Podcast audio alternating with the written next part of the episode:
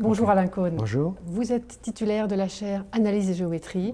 Votre sujet, c'est la géométrie non commutative. Oui.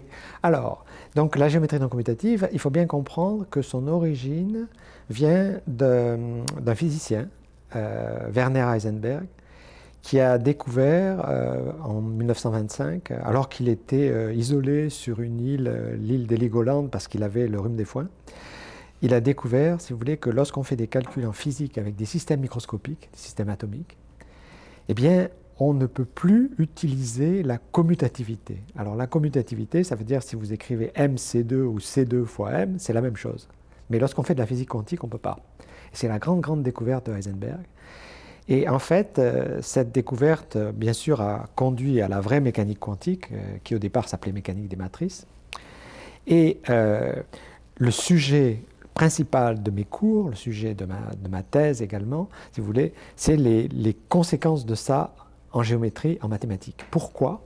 Parce que la géométrie de Descartes, qui, bien sûr, si vous voulez, a un côté purement géométrique et un côté algébrique, c'est-à-dire qu'on regarde des points, on prend leurs coordonnées, on fait des calculs avec les coordonnées de ces points, cette géométrie de Descartes est basée sur l'algèbre commutative. À l'inverse, ce qu'a découvert Heisenberg, c'est que lorsqu'on regarde donc des systèmes physiques simples mais microscopiques, eh bien on ne peut plus supposer que les coordonnées commutent.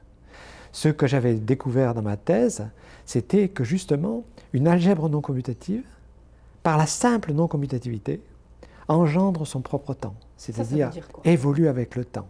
Eh bien, c'est quelque chose qui, voulait, qui est difficile à expliquer, mais qui a une profondeur, c'est-à-dire, en gros, on peut la résumer sous la forme suivante. On peut dire, si vous voulez, que l'algèbre commutative est statique, elle ne bouge pas, et l'algèbre non commutative évolue.